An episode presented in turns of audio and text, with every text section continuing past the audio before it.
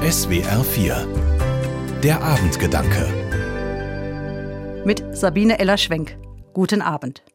Kerzen gehören für mich ganz besonders in diese Woche zwischen Ewigkeitssonntag und ersten Advent. Gestern am Ewigkeitssonntag im Gottesdienst haben wir uns an die verstorbenen Menschen unserer Gemeinde erinnert und Kerzen für sie angezündet. Und nach dem Gottesdienst haben die Angehörigen die Kerzen mitgenommen und auf den Friedhof getragen. Abends beim Spaziergang mit dem Hund bin ich dann wieder am Friedhof vorbeigekommen.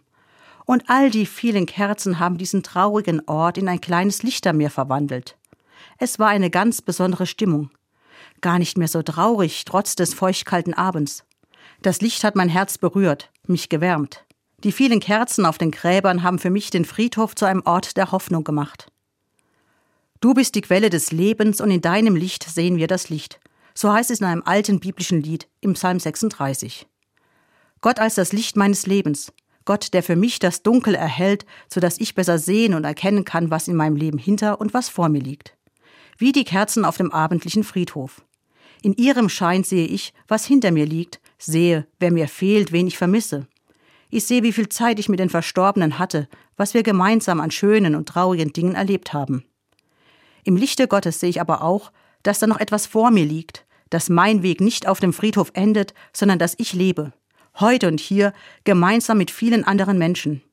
Ich darf traurig sein, ich kann traurig sein, und manchmal muss ich auch einfach traurig sein, weil der Kummer überwiegt, weil mir jemand so richtig fehlt. Aber ich darf auch in den traurigen Zeiten nach vorne schauen, darf lachen, darf mich an den schönen Dingen des Lebens freuen. Für all das stehen die Kerzen auf dem Friedhof, für das gelebte Leben und für das, was noch kommt. In ihrem Schein leuchten meine Erinnerungen und leuchtet meine Hoffnung, dass Gott die Quelle des Lebens ist und ich in seinem Licht sehe, wie schön das Leben sein kann. Mit meinen Erinnerungen an viele Menschen, mit denen ich das Leben schon geteilt habe, bin ich an dem Abend weitergelaufen, nach Hause, vorbei an vielen hellen, erleuchteten Fenstern, zu den Menschen, die mit mir weiterleben, mit denen ich in wenigen Tagen die erste Kerze auf dem Adventskranz anzünden werde. Dann wird mein Zuhause hell und warm durch das flackernde Licht der Kerze. Sabine Eller-Schwenk, Altenkirchenpfalz, Evangelische Kirche. Die Abendgedanken können Sie auch jederzeit nachlesen und nachhören. Im Internet unter swr4.de.